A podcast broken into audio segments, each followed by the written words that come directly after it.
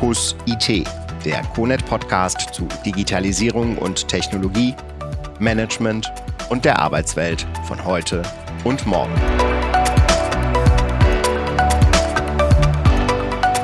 Guten Tag, meine Damen und Herren. Herzlich willkommen bei einem weiteren CONET Podcast. Mein Name ist Rainer Ulrich und ich habe heute einen Gast, mit dem ich über ein sehr interessantes Thema sprechen möchte. Es geht nämlich um das Thema Recruiting. Fachkräftemangel ist ja in aller Munde. Und ich möchte mich heute mit einem Experten der Firma Conet darüber unterhalten, wie wir dieses Thema Recruiting auch in der elektronischen Welt und mit bestimmten Werkzeugen besser in den Griff bekommen. Herr Gollob ist bei der Conet tätig in der strategischen Geschäftsentwicklung und im Innovationsmanagement und vor seiner Conet-Zeit war er viele Jahre bei der Deutschen Telekom in der Konzernzentrale im Personalbereich tätig und hat zahlreiche Recruiting-Einführungsprojekte begleitet. Und Herr Gollup, äh, herzlich willkommen. Und ähm, ich würde mit Ihnen gerne in die erste Frage einsteigen, nämlich was sind denn aus Ihrer Sicht die äh, Herausforderungen in der Personalentwicklung, gerade in der heutigen Zeit, im Allgemeinen und insbesondere bei unserem Kundenkreis öffentliche Verwaltung. Ja, guten Tag, genau, auch von mir herzlich willkommen. Genau, spannendes Thema heute, ähm, ja auch in aller Munde und eine große Herausforderung, Thema E-Recruiting. Deswegen freue ich mich sehr, dass wir da heute drüber sprechen können und mal unsere Erfahrungen, Sie haben das ja schon gesagt, Sie haben da schon ganz viel mitgemacht, unsere Erfahrungen mal diskutieren und eben auch äh, reflektieren aus dem, was sich alles verändert hat und was heute eigentlich wichtig und spannend ist.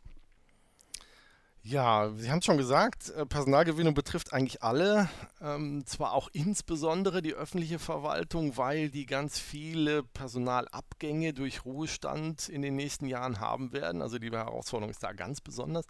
Aber grundsätzlich betrifft das Thema ja alle und auch, auch nicht erst seit gestern. Dieses, dieser Begriff War of Talents, das ist ja auch schon seit, Gott, auch glaube schon mehr als fünf Jahre. Ähm, das Problem wird aber eigentlich immer, immer größer, nämlich der Markt ist knapp, äh, die Wirtschaft wächst und auch die, die Bedarfe auch in den öffentlichen Bereichen wachsen und deswegen ähm, ist das Thema eins, was nach wie vor ganz, ganz oben auf der Prio-Liste steht. Und ähm, es haben sich auch die Rahmenbedingungen in den letzten Jahren stark geändert. Und ein bisschen als Folge von dem, was wir gerade gesagt haben, ähm, aber eben auch von der, von der Lebenswirklichkeit der, der Menschen. Nämlich, das früher war immer Karriere, Ruhm und Geld das Erste, wonach Menschen gestrebt haben. Das hat sich heute eben auch in dem Bewusstsein der, der Bewerber und der Interessenten geändert, hin zu Work-Life-Balance ist auch jetzt nicht erst seit gestern so ein Begriff, dass man das eben einbetten will dass man heute viel digitaler unterwegs ist, viel schneller alles gehen muss. Die Erwartung auch ist, dass alles schneller geht. Siehe Amazon auch schon seit x Jahren mit One-Click habe ich eine Bestellung. Und diese, diese Wirklichkeit oder diese, diese Lebensveränderungen spielen sich natürlich auch im Bereich äh, der Personalbeschaffung, E-Recruiting wieder. Ähm, und insofern hat sich eben auch viel verändert gegenüber dem, wie man es auch vor fünf Jahren oder sogar vor drei Jahren noch gemacht hat. Und ähm, deswegen betrifft Recruiting auch nicht nur die Plattform, deswegen ist es mir ganz wichtig, äh, nicht nur über ein System zu reden, also über IT zu reden, was ja eigentlich unser, unsere Kernkompetenz ist, sondern die Einbettung von E-Recruiting, von Personalbeschaffung in den gesamten Prozess, von der Ansprache des Bewerbers bis nachher die Einstellung, dazwischen findet ganz viel statt, aber eben auch dieses, äh, wie komme ich überhaupt an einen Interessenten, wie wird er auf mich aufmerksam, alles Themen, die sich auch viel verändert haben und wo man auch viel falsch machen kann. Und ähm, ja, von daher viel, viele Themen, über die wir uns da auch in der Folge unterhalten können. Herr Gollob, Sie haben schon angesprochen, dass die Bedürfnislage von jungen Bewerberinnen und Bewerbern ähm, eine große Rolle spielt, wenn wir also neues Personal gewinnen wollen. Und Sie haben auch schon zu Recht darauf hingewiesen, dass wir hier keinesfalls über ein technisches Problem reden, also ein Thema, das auch technisch alleine nicht zu lösen ist, sondern wir umfassend auf das Thema schauen müssen. Also das heißt insbesondere eben auch die Prozesse und die Bedürfnislagen. Da sind wir in der öffentlichen Verwaltung aber nicht frei, sondern es gibt ja ganz besondere Rahmenbedingungen, denen die öffentliche Verwaltung unterliegt und auch äh, insbesondere rechtliche und sonstige Besonderheiten. Was sind denn aus Ihrer Sicht äh, die Besonderheiten eines Projektes Personalgewinnung in der öffentlichen Verwaltung. Mhm. Ähm, genau, also die öffentliche Verwaltung hat eben genau, was wir schon gesagt haben, die Konkurrenz auch zur Privatwirtschaft. Es sind dieselben Leute, um die man da konkurriert, aber die Rahmenbedingungen der öffentlichen Verwaltung sind eben andere. Ähm, jetzt gibt es ja auch dieses Klischee, alles ein bisschen langsamer, alles ein bisschen bürokratischer. Ich will aber in der öffentlichen Verwaltung auch Menschen gewinnen, die Veränderungen wollen, die digital affin sind, die Spaß an, an Veränderungen nicht nur in, im Erleben, sondern auch im Treiben haben. Und ähm, das heißt, ich muss schauen, äh, dass ich die Besonderheiten des öffentlichen Dienstes oder der öffentlichen Verwaltungen äh, berücksichtige dabei, aber eben mir immer bewusst bin, ich kämpfe eigentlich, wenn ich um die guten Leute kämpfe, eben auch auf einem größeren Markt als dem meiner, äh, meiner Nachbarverwaltung beispielsweise. Und ähm, das heißt, man muss eben insbesondere schauen, dass man die Vorteile rausstellt, die der öffentliche Dienst ja durchaus hat, ähm, dabei spannende Themen. Das wird ja auch immer, weil wir eben immer, sag mal, knappere Positionen haben, weniger Menschen, mit denen wir die gleiche Arbeit machen müssen. Das betrifft ja nicht nur die Privatwirtschaft, ähm, werden auch die Jobprofile breiter dessen, was man machen kann oder als Mitarbeiter machen muss. Ich muss auf einmal mich um Digitalisierung kümmern, muss das auch als Herausforderung sehen oder als Chance sehen und nicht nur als Problem. Und das heißt, ähm, ich muss auch die richtigen Mitarbeiter finden, die da Lust zu haben und ähm, muss die auch äh, begeistern davon, sich bei mir überhaupt zu bewerben.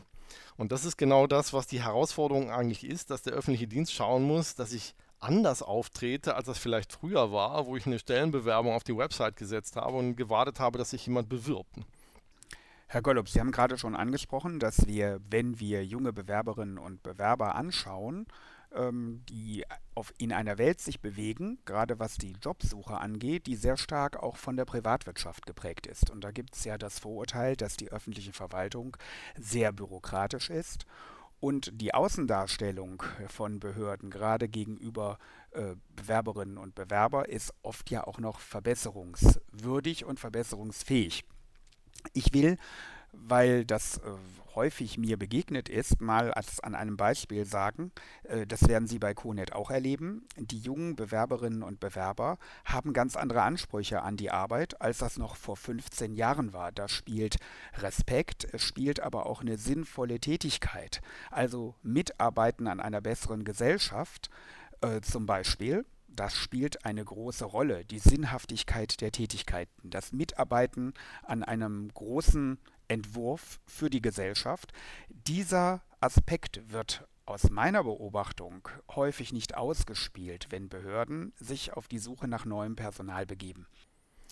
Absolut, genau. Das ist genau das, äh, was Sie sagen, nämlich dieses Thema, äh, wie mache ich auf mich aufmerksam, also dass man mich überhaupt findet und was präsentiere ich dann, welches Bild gebe ich ab und das sind genau die Assets, sagt man ja heute Neudeutsch, äh, die, die Vorteile, die ich dabei habe. Eben, ich habe einen sicheren Arbeitsplatz, das ist heute auch wichtig. Ich habe gerade noch eine Studie von EY gelesen, ähm, dass das auch gerade in der Pandemie nochmal nach vorne kam und eben, ich kann gestalten, das haben wir ja auch in der Pandemie gesehen, dass ähm, die Aufgabe zu bewältigen heute eben auch kreative Menschen erfordert, ähm, aber eben auch Menschen, die die Lust darauf haben und die Chance, das zu machen. Genau was Sie sagen, dass ich kann an, an Sachen arbeiten, den Staat zu verbessern, das Leben zu verbessern der, der Bürger.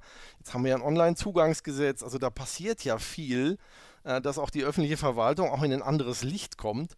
Und das ist eben eine Riesenchance, die auch darin liegt, in solchen, in solchen Stellen gestalten zu können.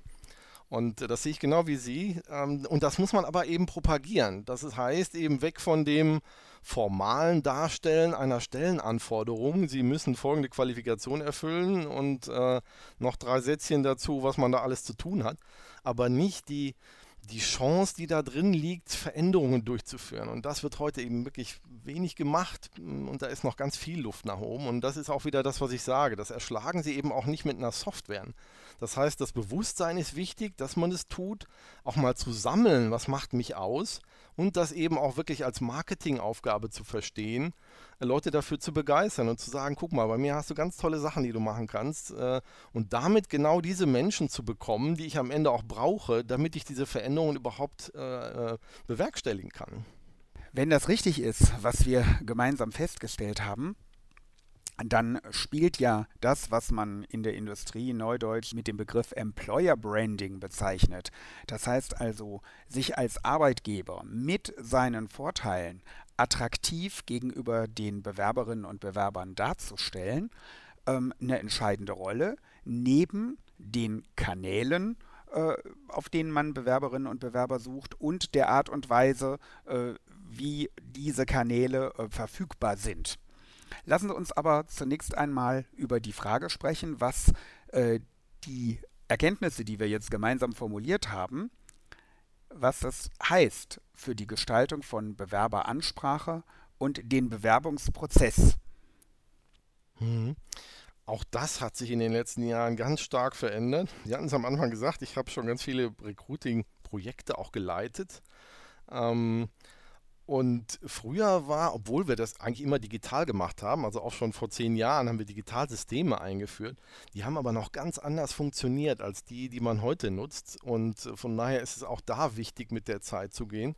Früher, um da nur ein Beispiel zu nennen, wir haben damals für ein großes Industrieunternehmen auch eine, eine Bewerbungsseite aufgebaut und die wollten dann tausend Informationen vom Bewerber haben. Da musste man dann ausfüllen, hier, ich kann nicht nur Englisch, ich kann das auch gut oder schlecht oder mittelmäßig und warum kann ich das? Und äh, da waren hunderte von Fragenbäumen drin, ähm, um diesen, hey, auf einmal ist alles digital, dann will ich auch alles wissen vom Bewerber. Ähm, das macht man heute gar nicht mehr. Das heißt, heute ist eher dieses schnell, einfach, sowohl intern als auch für den Bewerber, weil haben wir nämlich auch das Problem, äh, wenn ich die zu lange aufhalte, im, in Anführungszeichen, also äh, einen komplizierten Prozess anbiete, wie der sich überhaupt bewerben kann, dann findet er eben bei dem nächsten, im Notfall auch Privatunternehmen, die Möglichkeit, mit zwei Klicks sich zu bewerben, dann ist er weg. Das heißt, der scheut den Aufwand, es dann zu machen, wenn er sagt, hier an der anderen Stelle ist es doch viel einfacher. Und das alles muss sich widerspiegeln, äh, spiegeln ähm, in einem, in einem äh, Bewerbungssystem. Früher war auch üblich, dass man sich mit Papier beworben hat. Äh, das ist heute unüblich. Trotzdem kommt auch wieder, haben wir auch kürzlich noch gehabt, ähm, bestimmte Berufsgruppen bewerben sich immer noch per Papier. Das heißt, ich muss auch ein System haben, was trotzdem erlaubt, dass ich beide Wege nutze und beide effizient sind durch ein automatisiertes äh, ähm, Datenerfassungsverfahren oder ähnliches. Ne? Ähm, früher waren die Prozesse auch sehr stark darauf ausgerichtet, individuell für jeden Prozess einzeln anders zu funktionieren.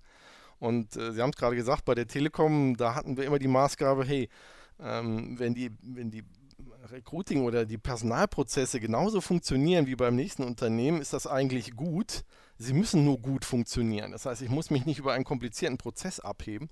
Deswegen sind heute, nennt man Best-Practice-Verfahren, also sprich, man versucht eigentlich Standardisierung in die Prozesse zu bringen und damit Geschwindigkeit in die Prozesse zu bringen. Nicht nur vom Ablauf her, sondern auch die Einführung. Früher hat so eine Einführung von so einem Recruiting-System auch mal gerne zwei Jahre gedauert. Das ist heute eigentlich, ja, eigentlich undenkbar und äh, würden wir auch immer versuchen, darauf hinzuarbeiten, dass das nicht passiert. Herr Gollob, ich würde gerne mit Ihnen mal eine persönliche Erfahrung besprechen, die ich bei der Beratung äh, in Bewerbungsprozessen der öffentlichen Hand gesammelt habe. Wir haben ja häufig die Situation, dass sich jemand auf eine Stellenanzeige bewirbt.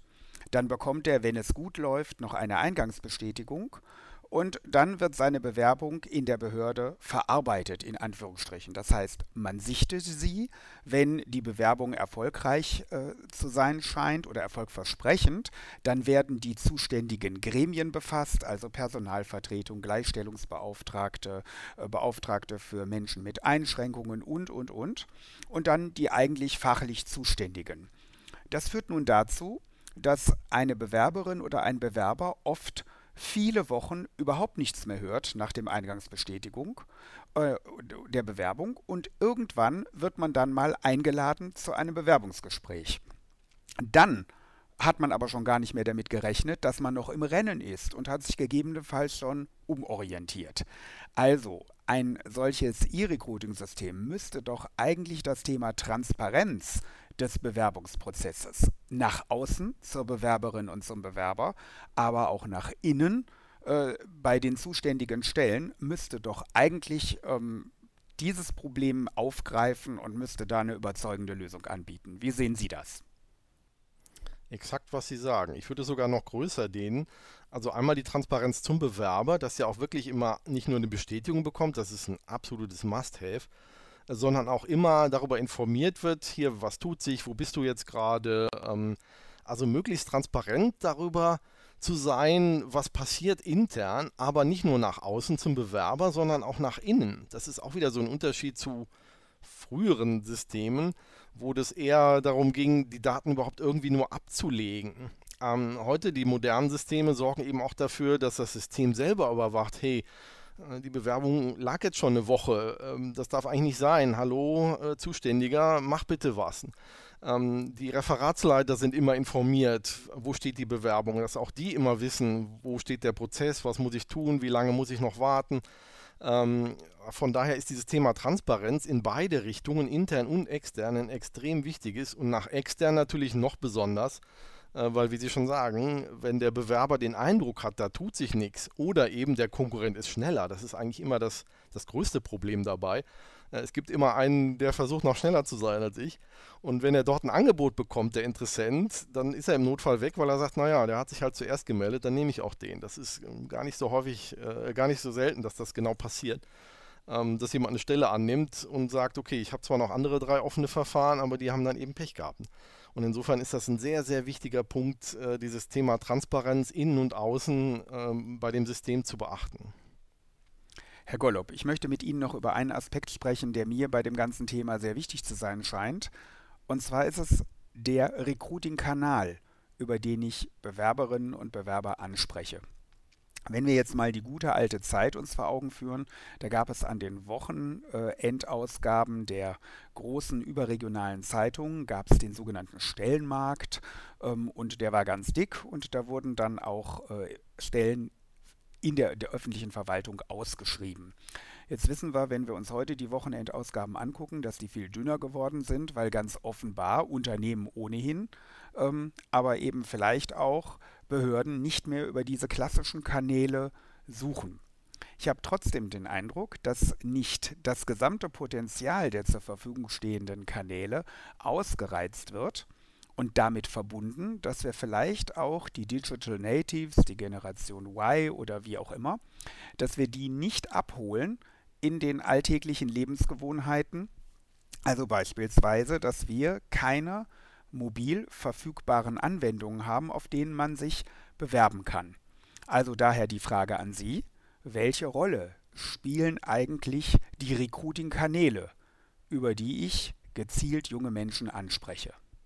Hm.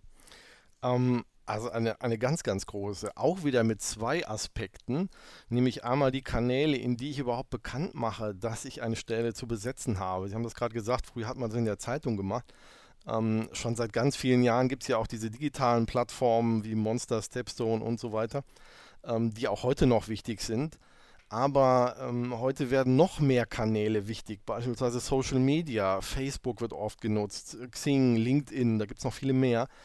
Und äh, auch dort schauen sich viele Interessenten um über Stellen. Und wenn ich dort nicht präsent bin, ähm, dann habe ich genau diese Chance schon vertan. Also dieses Bekanntwerden über alle möglichen digitalen Kanäle, die heute auch genutzt werden. Das ist ja immer das, ich kann auf einem Kanal was veröffentlichen, aber wenn meine Zielgruppe den Kanal nicht kennt, nicht nutzt oder nicht reinguckt, äh, dann nützt es mir nichts. Und das ist auch dieses, was ich am Anfang mal gesagt habe, die Digital Natives, die ja heute äh, unterwegs sind. Die sitzen in der Straßenbahn oder auf dem Sofa, surfen ähm, und wollen dabei eben auf Stellen aufmerksam werden, wo jemand einen, einen tollen Job zu vergeben hat. Das heißt, ich muss ähm, nicht nur die Kanäle bespielen, ich muss sie auch so bespielen, dass die Menschen mit den Geräten oder der, dem Umfeld, wo sie das tun, äh, damit auch klarkommen. Das heißt, im Notfall muss ich eben schauen, dass ich auch eine Bewerbung immer auf dem Smartphone lesen kann, weil der, der Bewerber oder der Interessent gerade in der S-Bahn sitzt. Und ähm, das ist erstmal das Bekanntwerden. Der zweite Schritt für die Kanäle ist dieses, wie kriege ich denn dann die Bewerbung im zweiten Schritt? Auch da wieder gleiche Situation. Ich sitze in der S-Bahn, sehe, oh, da gibt es eine tolle Stelle, die interessiert mich. Dann muss ich auch dem, dem Interessenten anbieten, in dem Moment zu sagen, ich möchte mich bewerben. Wenn ich das da abbreche und erwarte, dass der sich einen Tag später zu Hause am PC hinsetzt und mir seine 23 Dokumente von seiner Festplatte zusammensucht, das wird häufig nicht passieren. Weil in dem Moment, wo der sagt, hey, da ist, eine, da ist ein Momentum sozusagen, ein Trigger, äh, dann muss ich den auch über den Kanal, ich habe nicht nur die, Bewer die, die Stellenausschreibung auf dem Smartphone, sondern auch, der kann sich auch über ein Smartphone in dem Moment bewerben. Das hat ganz, ganz viele Auswirkungen wie ich gerade eben schon sagte, früher hat man ganz viele Daten abgefragt. Das kann man auf dem Smartphone nicht machen. Das heißt, auch die Anzahl an Informationen, die ich in dem Moment abfragen darf, müssen entsprechend angepasst sein. Und äh, insofern ist dieses Thema Kanäle sowohl in der Außenwirkung als auch in dem zweiten Schritt Bewerbungen entgegenzunehmen ein extrem wichtiger.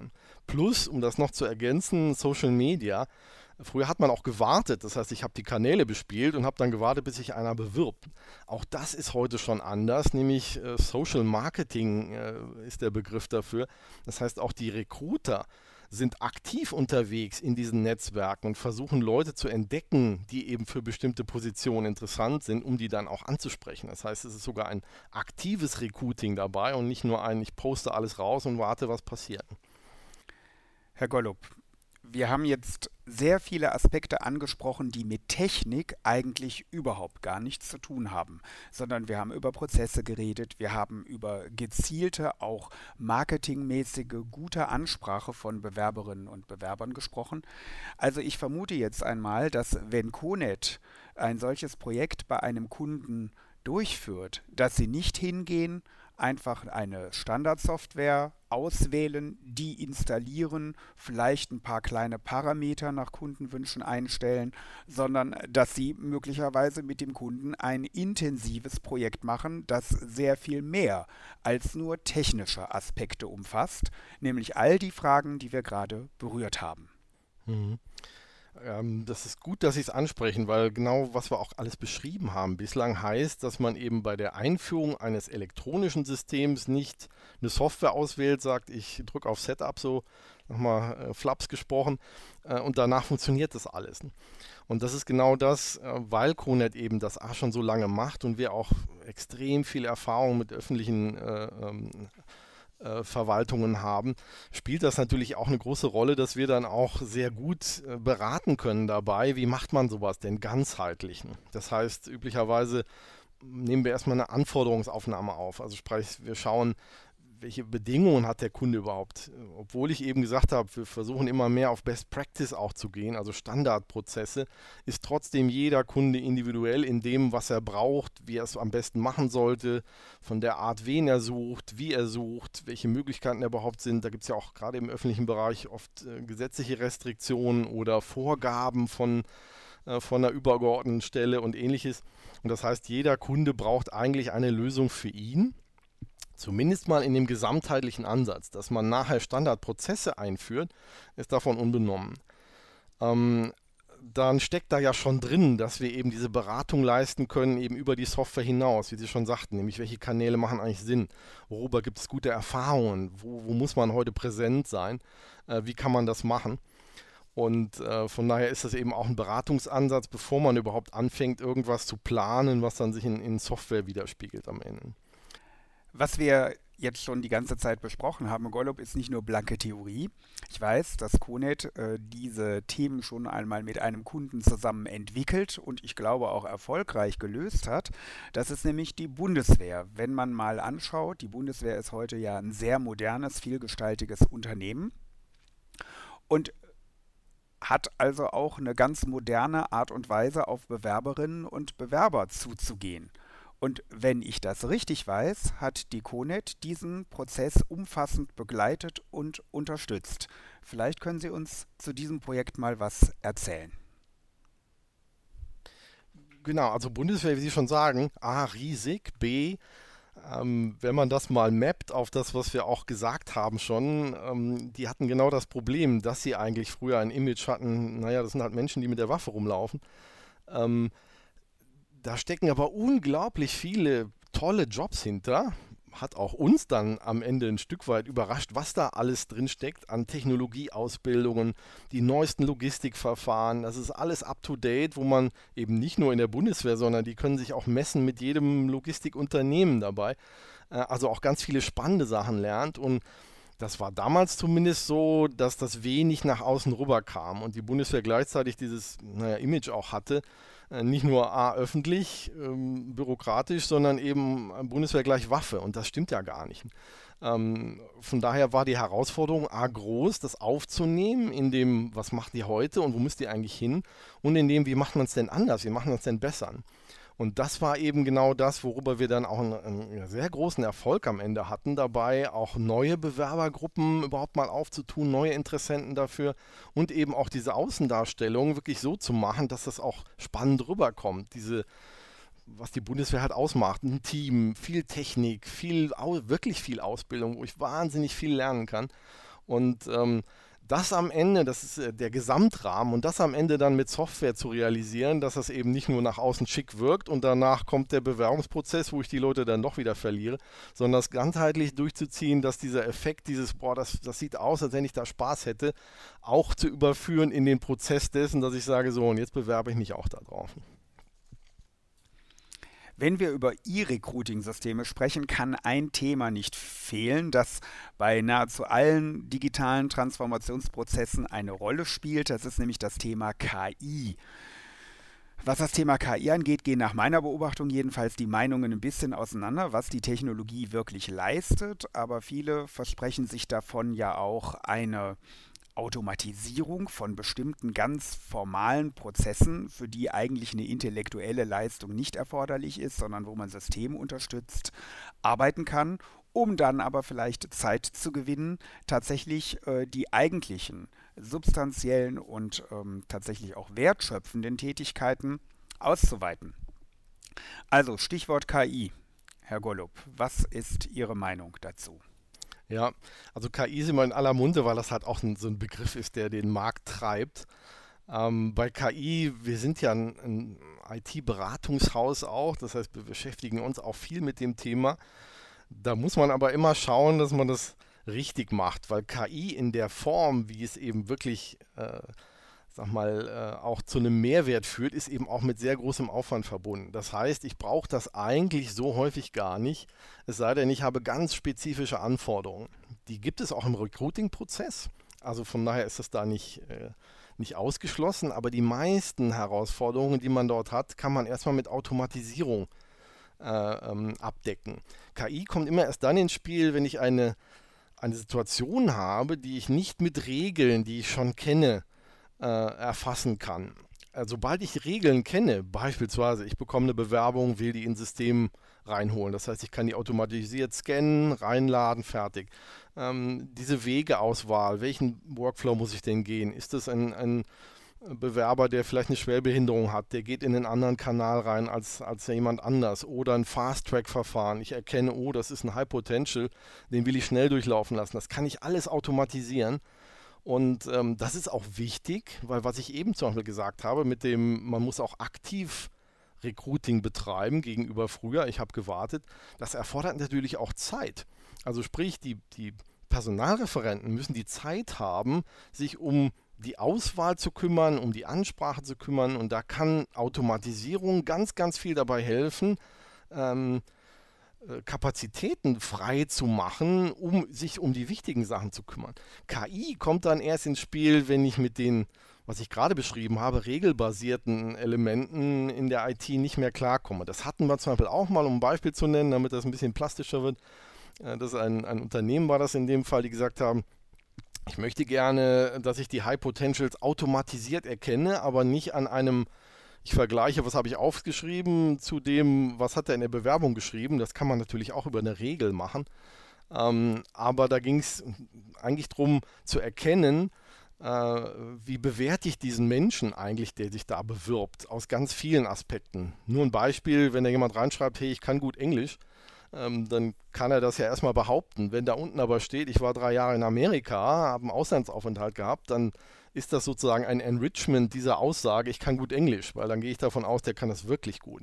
Und solche Elemente zusammenzubringen, also inhaltlich ein, eine Auswertung zu machen dessen, was habe ich da eigentlich für eine Bewerbung vor mir, für sowas braucht man dann KI. Aber Sie merken schon, das ist nichts Alltägliches, wo ich jetzt sage, boah, KI hilft mir an jeder Ecke und das ist eben auch aufwendig, da ein Verfahren draus zu machen. Wer die Presse verfolgt, hier die großen Amazon und Google und so, die haben das ja auch schon versucht, auch nicht immer mit Erfolg, da KI-Verfahren zu nutzen. Ähm, und es gibt auch diverse Startups, die da tätig sind. Das sind aber alles Sachen, wo ich sage, hm, mach's erstmal ohne KI und wenn du dann, wenn wir dann gar nicht weiterkommen an der Stelle und es ist dir wirklich wichtig, dann würde ich KI-Verfahren einsetzen. Wir haben jetzt über KI abstrakt nochmal ein bisschen geredet. Äh, ein Thema, das Stichwort will ich aber auf jeden Fall nochmal hier loswerden. Äh, ein Thema sind Bots. Also als Beispiel automatisierte Kommunikation. Ich kriege also eine Bewerbung hinein und ich kriege vielleicht automatisiert äh, Antworten. Ich bekomme abhängig von dem Prozess äh, maschinengesteuert, äh, ohne dass noch jemand ähm, etwas dazu tun muss. Nachrichten aus dem System. Das ist ja äh, lange Zeit äh, ein Hype-Thema gewesen, aber wenn ich Sie richtig verstanden habe, haben Sie doch ein differenzierteres Bild, was den, die Einsatzmöglichkeiten von Bots in solchen Prozessen angeht. Bots war ja auch oder ist auch eigentlich immer noch ein Hype-Thema. Also Bots im Sinne von automatisierte Kommunikation steckt da eigentlich hinter. Ähm, viele Unternehmen, das merkt man ja auch, wenn man im Internet surft, äh, bieten einem an, hey, brauchst du Hilfe? Und da geht dann so ein Chatbot auf. Äh, manche bieten das auch mit Videoverfahren an und ähnliches. Und das war auch mal im Bereich Recruiting oder im Personalbereich generell ein, ein großes Thema. Ist es auch immer noch, aber äh, ein wenig wenig oder ein wenig weniger gehypt ähm, weil man damit auch gesehen hat, naja, ich kann damit auch was kaputt machen. Nämlich, wenn ich einem Bewerber oder einem Interessenten einen Bot anbiete, dann ist das erstmal weg von dieser persönlichen Beziehung. Das heißt, es sieht so aus, als wenn ich ihn automatisiert bearbeiten wollte. Und deswegen haben viele, auch Unternehmen inzwischen, da einen Schritt zurück gemacht und gesagt, hm, äh, der Bot ist jetzt nichts, äh, wo ich nach außen hin ein, ein, ein Image mir aufbauen kann, was da heißt, ich bin digital. Das war mal das Ziel. Ich baue einen Bot auf und man sieht, boah, ich bin ganz vorn dabei in der Technik. Das ist dann häufig nach hinten losgegangen. Also auch da muss man schauen, was macht wirklich Sinn wir führen jetzt bei Conet beispielsweise gerade einen Bot ein, aber um die Kommunikation zu vereinfachen, also sprich ein Bewerber ist auf der Website und ich ermögliche ihm damit, mit meinen äh, Personalverantwortlichen oder Personalreferenten in Verbindung zu treten, weil er vielleicht eine Frage hat, die er in der FAQ-Liste auf der Website äh, nicht beantwortet bekommen hat, bevor ich dann diesen Drive, er ist gerade bei mir, beschäftigt sich gerade mit mir, verliere, weil er dann denkt, hm, naja, die Frage habe ich nicht beantwortet, ich gucke erstmal woanders ähm, dann kann sowas helfen, äh, diesen, diesen Moment aufzunehmen, den Bewerber auch persönlich zu begeistern. Und wenn man mit ihm ins Gespräch kommen kann, dann ist das ja immer ein Riesenvorteil. Ob man das jetzt adaptieren kann in die öffentliche Verwaltung, das muss man immer gucken, ob das da möglich ist. Aber für sowas äh, sind Bot-Verfahren zum Beispiel interessant und bleiben die auch interessant. Ähm, da muss man aber auch, wie ich gerade eben gesagt habe, da steckt auch eine Menge KI hinter. Auch da muss man entweder ganz viel Aufwand reinstecken ähm, wenn man einen Bot automatisiert laufen lassen will, eben mit der Gefahr, dass es eben auch so eine Art Überdigitalisierung ist. Insofern alles immer mit ein bisschen Respekt und ein bisschen ja, Erfahrung spiegeln, was macht wirklich Sinn und wo habe ich auch einen Kosten-Nutzen-Effekt dabei. In der Recruiting-Szene, sage ich jetzt mal, wird im Moment äh, ein Begriff diskutiert, den ich mal so als Kollabor kollaboratives Recruiting bezeichnen möchte. Dahinter steht eigentlich ein ganz interessanter Gedanke. In der öffentlichen Verwaltung ist es ja so, dass ich äh, eine strenge Arbeitsteilung habe. Das heißt also, ich habe äh, Menschen, die zuständig sind, die äh, eingehenden Bewerbungen zu sichten, die vorzubewerten, äh, dann die entsprechende Weiterleitung an die äh, fachlich Anfordernden, also die Menschen, die eigentlich äh, Personal suchen, dann unter Beteiligung der Gremien. Ähm, die Bewerberinnen und Bewerber kommen aber eigentlich erst relativ spät mit den Menschen ins Gespräch, die demnächst mal ihre Arbeitskolleginnen und Kollegen sein sollen. Also das heißt mit denen, die konkret ähm, eben die Anforderungen formulieren. Und da ist es nun so, dass viele Unternehmen andere Wege gehen und den Bewerberinnen und Bewerbern die Möglichkeit geben, schon in einem sehr frühen Prozess der Bewerbung eben auch auf nicht querschnittliche Mitarbeiterinnen und Mitarbeiter zuzugehen. Absolut, genau. Ähm, das ist auch ein Trend gerade, der auch in der Privatwirtschaft sehr stark aufgenommen ist, nämlich anderes Beispiel, auch ein großes Unternehmen, die wir das gerade diskutiert haben, die machen sogar möglich, dass ein Bewerber sich mit jemandem aus der Abteilung, wo er später mal tätig werden will, äh, in eine Videokonferenz setzen kann. Das heißt, gerade mit jemandem, der diesen Job auch täglich erlebt, kann man natürlich vorher, sollte man vorher aussuchen und auch diesen Mitarbeiter dann informieren darüber, dass er für sowas dann zur Verfügung steht. Ähm, aber das ist natürlich eine, eine, oder eine Werbung und auch ein Gefühl dafür zu vermitteln, was habe ich da nachher zu tun, par excellence. Also insofern, wer das schafft, das organisatorisch zu etablieren, der hat einen riesen Vorteil dabei, solche Mitarbeiter zu gewinnen, die die eben auch sagen, ich, ich, mir ist das wichtig, äh, dass ich in, einer, in, einem Umfeld arbeite, was mir auch gefällt. Und im Notfall ist ja auch immer gut, selbst wenn er sagt, hey, das gefällt mir nicht, aber dann ist das in einem Bewerbungsprozess und nicht nachher, wenn ich ihn eingestellt habe und er merkt, Gott, alles frustrierend, alles nicht so, wie ich es mir vorgestellt habe. Das hilft ja auch nicht. Da habe ich zwar einen eingestellt, aber der ist unzufrieden. Und solche Verfahren, und da gibt es eben noch viele Möglichkeiten, sowas zu ermöglichen, über sowas sollte man unbedingt nachdenken, auch wenn das vielleicht in der öffentlichen Verwaltung ein bisschen schwieriger ist als in einem Privatunternehmen. Ja, Herr Gollup, wir haben sehr viele interessante Facetten nur anreißen können in diesem Podcast. Unser Zeitrahmen ist schon fast um. Ich möchte aber nicht schließen, ohne dass ich Ihnen so abschließend die Frage äh, stelle, wenn wir mal einen Blick in die Zukunft werfen, also in die nähere Zukunft. Was denken Sie denn? Wie werden E-Recruiting-Lösungen den klassischen Bewerbungsprozess in der öffentlichen Verwaltung verändern.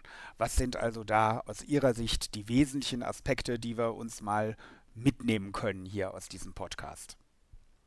Mhm. Also die Möglichkeiten, was wir auch diskutiert haben, sind groß.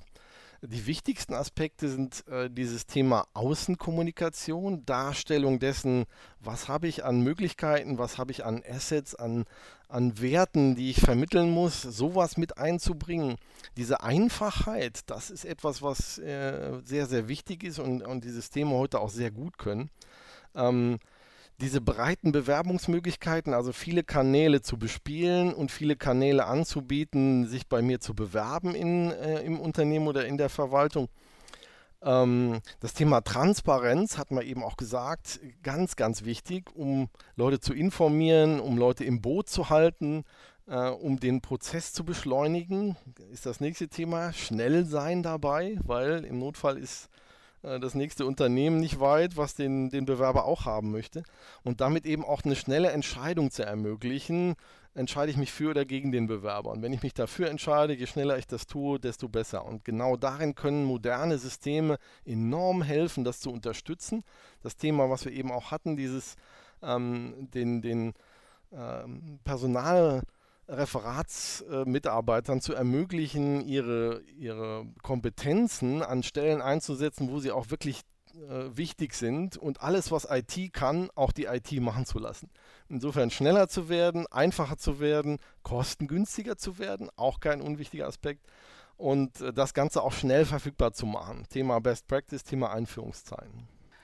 Ja, meine Damen und Herren, das war der Podcast zum Thema E-Recruiting mit Herrn Gollob von der CONET. Und ich hoffe, dass Ihnen äh, unsere Diskussion Erkenntnisse gebracht hat, dass Ihnen der Podcast gefallen hat. Wenn Sie an weiteren Themen zum Thema digitale Transformation der öffentlichen Verwaltung interessiert sind, dann abonnieren Sie einfach unseren Newsletter oder sind Sie dabei, wenn wir das nächste Mal uns wieder mit einem Fachthema in einem Podcast beschäftigen.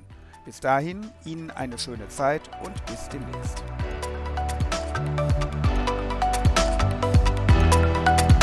Das war's für heute im CONET Podcast. Alle Folgen finden Sie unter re.conet.de